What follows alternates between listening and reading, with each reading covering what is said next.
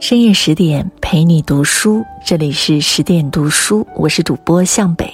今天要跟大家分享的文章题目是《情书》，学会遗忘才能看见希望。作者游江。如果你也喜欢今天的文章，欢迎拉到文末给我们点个再看哦。上世纪七十年代末，还在读高中的岩井俊二因为一场车祸而住院。住院期间，班里几乎每一位同学都写了一封信来慰问他。当时他只是粗略地看了看，就随手将它们塞进了抽屉。直到十多年之后，他才发现这些信件的真正价值。那时他正打算拍一部长篇处女作，却苦于没有好的剧本。一天，他无意间翻到这些被尘封多年的信件，细读之后，突然有了创作灵感。不久。他的纯爱小说《情书》横空出世。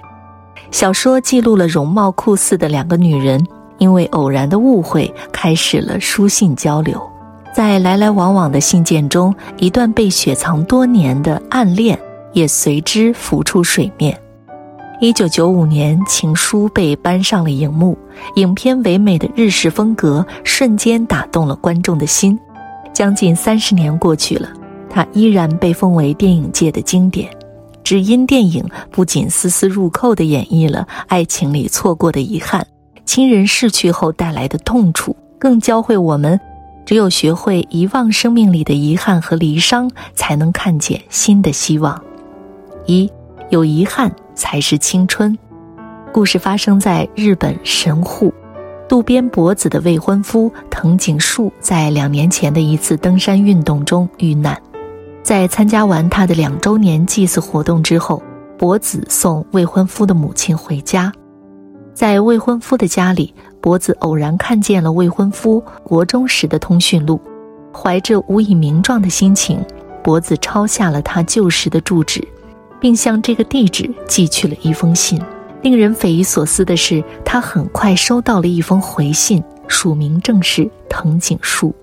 通过镜头的切换，我们发现回信的是一个和博子面容极为相似的女孩，她也叫藤井树，和博子的未婚夫是国中时的同学。博子是错抄成了女树的地址，才制造出这场误会。也正是这场误会，让女藤井树和博子开始了频繁的书信往来。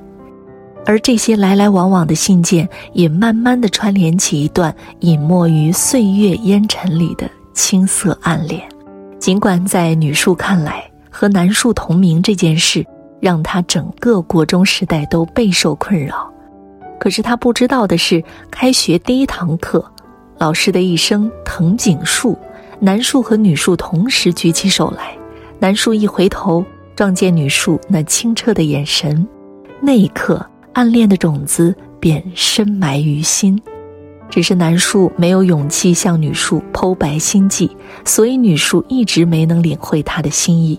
就像那次考完试，两人拿错了试卷，为了避免被同学看到起哄，等放学后同学们都走了，两人才躲到车棚里交换试卷。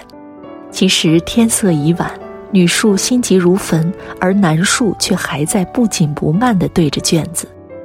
其实南树是在故意拖延时间，要知道和喜欢的人在一起，多待一秒就多一分美妙。谁说只有少女心才似海底针？原来少年心思也可以这样深婉曲折，只是这样的表达方式过于隐晦，女树根本读不懂。唯一可着痕迹的表达，也许就是南树总喜欢在空白借书卡上写满藤井树，但女树以为那是南树自己的名字。直到后来，南树鼓足勇气，在一张借书卡背面画上了女树的肖像，然后把它夹在书里，拜托女树帮自己把书还给图书馆。可惜的是，女树打开那本书，只抽出借书卡看了一眼。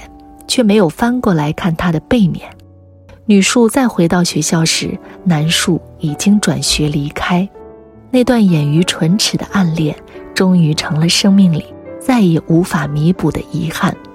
可是有多少人的青春里没有过这种遗憾呢？年少时喜欢一个人，总是怕他知道，又怕他不知道，就是在这百转千回的犹疑中，伊人已去，空留遗恨。二，有别离才是人生。有人说，人生里比错过更遗憾的是失去。女树比任何人都能感受到这句话的分量。十年前，女树的爸爸突发肺炎，那晚天降大雪，阻塞了道路。救护车一时赶不过来，于是爷爷决定自己背着儿子去医院。尽管一路狂奔，可是人送到医院还是没救过来。虽然这些年一家人都小心翼翼地回避谈论这段过去，但是每个人都各怀心思。爷爷一直生活在没能救下儿子的自责里，妈妈在心里抱怨爷爷没等救护车而选择自己送儿子去医院。贻误了时间，女树则是即使得了重感冒，也不愿意去医院，只是因为不想触碰心里那段惨痛的往事。有时候不愿提及，不是忘记，反而是更深的纠缠在过去里，无法自拔。《寻梦环游记》里有一句台词：“死亡不是生命的终结，遗忘才是。”这句话印证了很多人的心理。他们把遗忘看作是对死者的背叛，所以才不愿忘，也不敢忘。殊不知，生命的长度绝不是靠记忆就能延展。拒绝遗忘，除了加剧痛苦，也没有更多意义。在网上看过一则消息，一个叫娜妍的韩国小女孩因血癌去世，她的妈妈三年了依然沉浸在悲痛中，每天以泪洗面。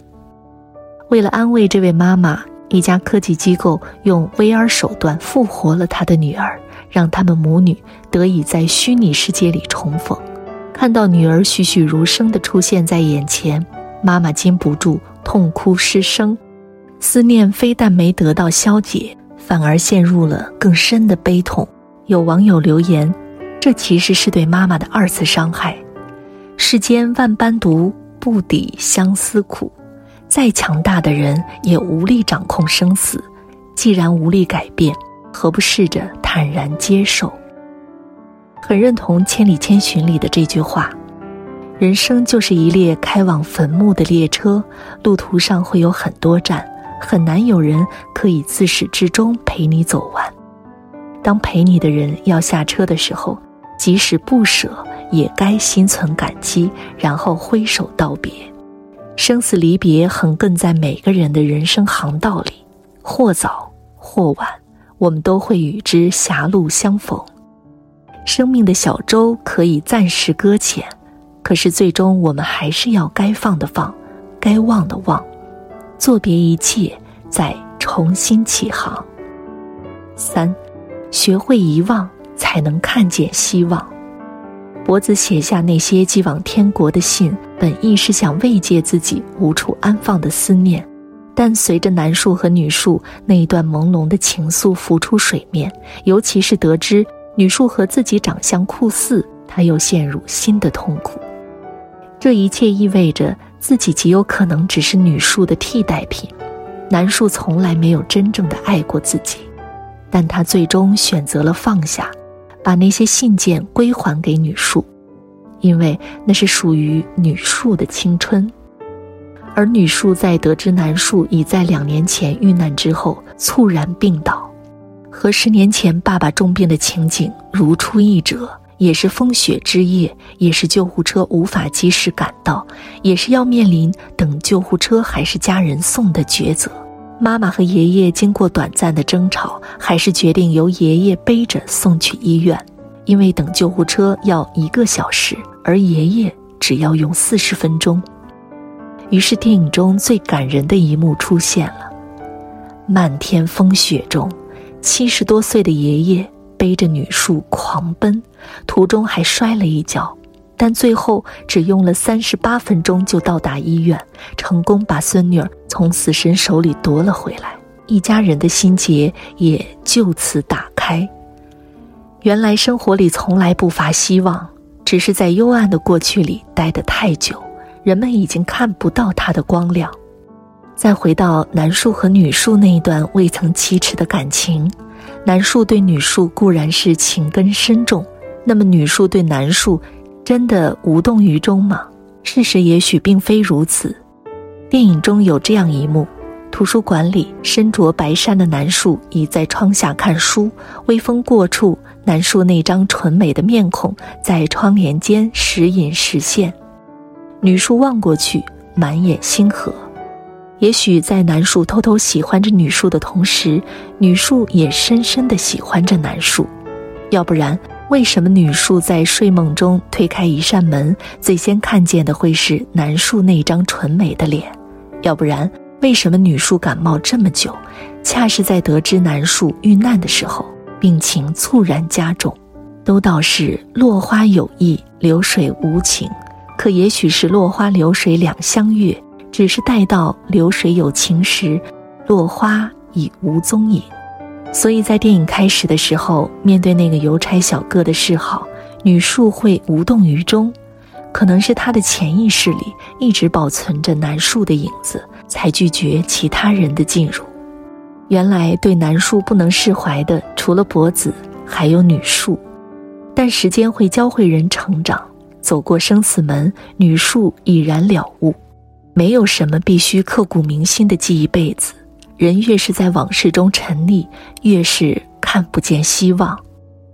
影片的最后，一群叽叽喳喳的学妹把那张画有女树肖像的借书卡交到了女树手中。女树看到之后，不知所措的想把它藏在口袋里，却发现全身上下竟然没有一个口袋。这似乎隐喻着有些东西无需珍藏。忘记，也许才是最好的结局。而此刻，女树脸上的表情是感动，亦是释然。我们相信，这个可爱的姑娘往后终于能大步向前了。无论她会接受邮差小哥还是别的人，只要学会了遗忘，就能看见希望。佛经上说，人生有七苦：生老病死、怨憎会、爱离别。求不得，世界每分每秒都在轮番上演着各式各样的悲剧，在苦海中挣扎的人们，永远得不到世俗意义上的圆满。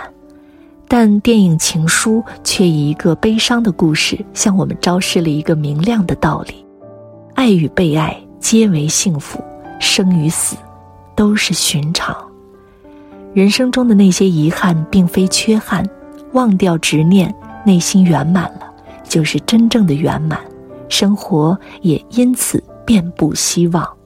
不要担心遗忘是对过去的背叛，其实真正的遗忘并不是永远忘记，而是偶尔想起，心里不会再掀起巨浪。就像真正的坚强，也不是始终能面带微笑，而是哪怕眼含泪水，还能心怀希望，奔赴前方。点个再看，愿我们都能在人生的旅途中且行且望，一路向阳。